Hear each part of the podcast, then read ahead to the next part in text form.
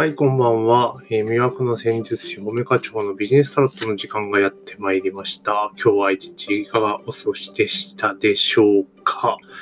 で今日はですね、昨日東京都知事選挙が終わりました。まあ予想通りの結果だったので まあね、まあ選挙するまでもなかったんじゃないかなっていうところはある。まあいろいろ賛否はあると思うんですけれども、で、まあその中でコロナがね、まあ、ちょっと盛り上がってきている中で、じゃあこの先東京都はどうなっていくのかっていうところをですね、えー、ちょっとタロットに聞いてみようかなというふうに思っております。で、まずですね、登録ともしくはフォローをですね、ぜひお願いいたします。登録もしくはフォローをね、えー、ぜひお願いいたします。この音声を聞かれている方は、ね、登録。スポッドキャストの方は登録ね、えー、フォロー、どちらでもいいので、ぜひ、ぜひね、お願いいたします。というところで、えー、このね、小池都政2期目入っていく中で、今後東京都はどうなっていくのかっていうのをね、ちょっと見ていこうというふうに思います。ね、皆さんね、昨日、東京の方は本当に選挙聞かれたんですがね、55%だったのかな、投票率が。で、なので、えー、ちょっと見ていきたいと思います。じゃあ、シャッフルします。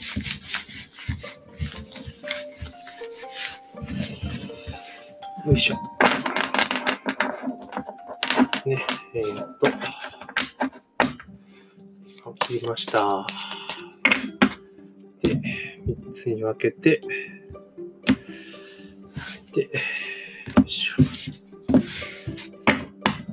ではですね、えー、3枚いきます。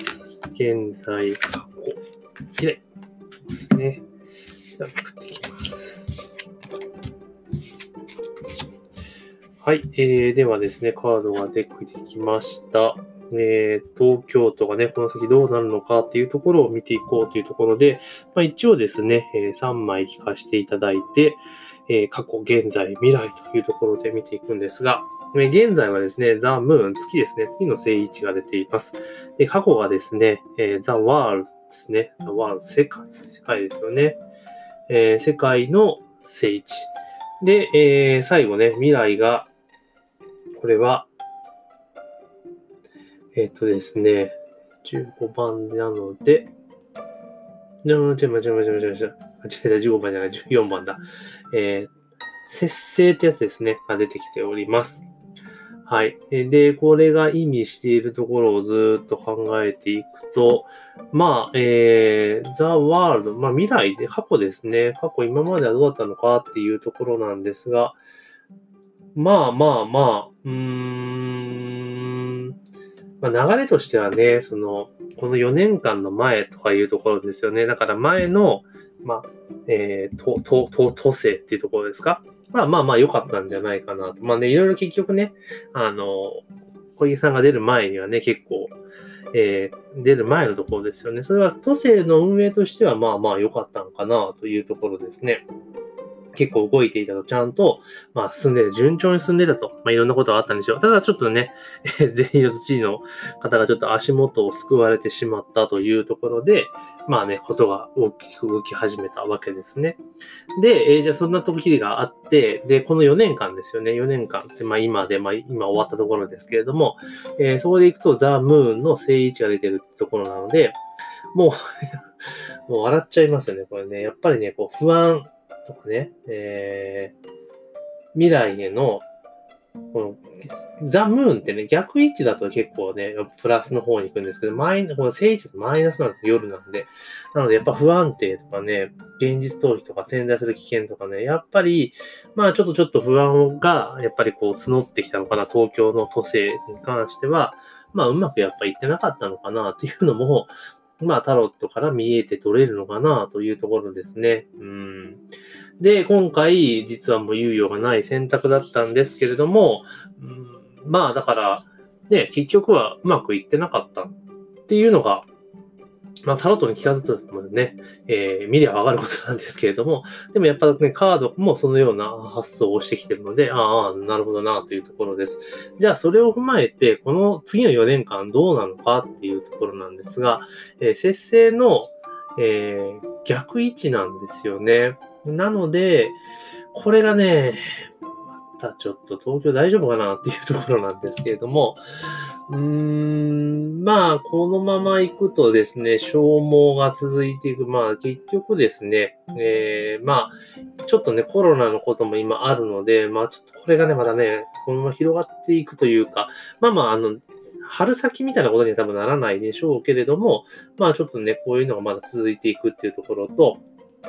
あとは、やっぱね、非客観的になんとなくね、思いつきで動いてる感っていうのがあるじゃないですか。ありますよね。だそれがまた続いてしまうっていうのが見えてきてると。で、結局ですね、その結果、えー、まあ今後ね、コロナ対策なんだかんだってところで、まあ支出がやっぱり増えていく、行政としての支出が増えていくっていうのが見えている。で結果ですね、まあ都政自体が消耗してしまうってところなんですね。で、これもう、あの、都知事自体がやっぱね、執着してるんですね、権力にね。面白いですね。本当にそうね、出てるのがまたすごいなと思うんですけど、やっぱ執着しているから、まあこの状況っていうのを、やっぱ打破するためにはね、今回東京の選択は本当に正しかったのかなっていうのは、旗から見ててちょっと思うところなんですけれども、なので、まあこのまま行くとちょっと、まあ先行きはちょっと微妙かなっていうところですね。本当は2期目ですからね、がっちりと、えしていただかなければいけないんですが、まあなかなかね、今のまま続くと、ちょっと厳しいんじゃないかなというところです。だからこれがね、あの、まあ、2期目になって、まあ、1期目を反省しですね、心を入れ替えるのであれば、まあ、かなりね、えー、好転していくっていうところにはなるんですけれども、まあ、なかなか難しいのかなというところで、まあ、あるかなというところですね。ですから、まあ、あの、無難には動くとは思いますけれども、まあ、今より良くなることはないっていうのが見えている感じですね。うん。だから、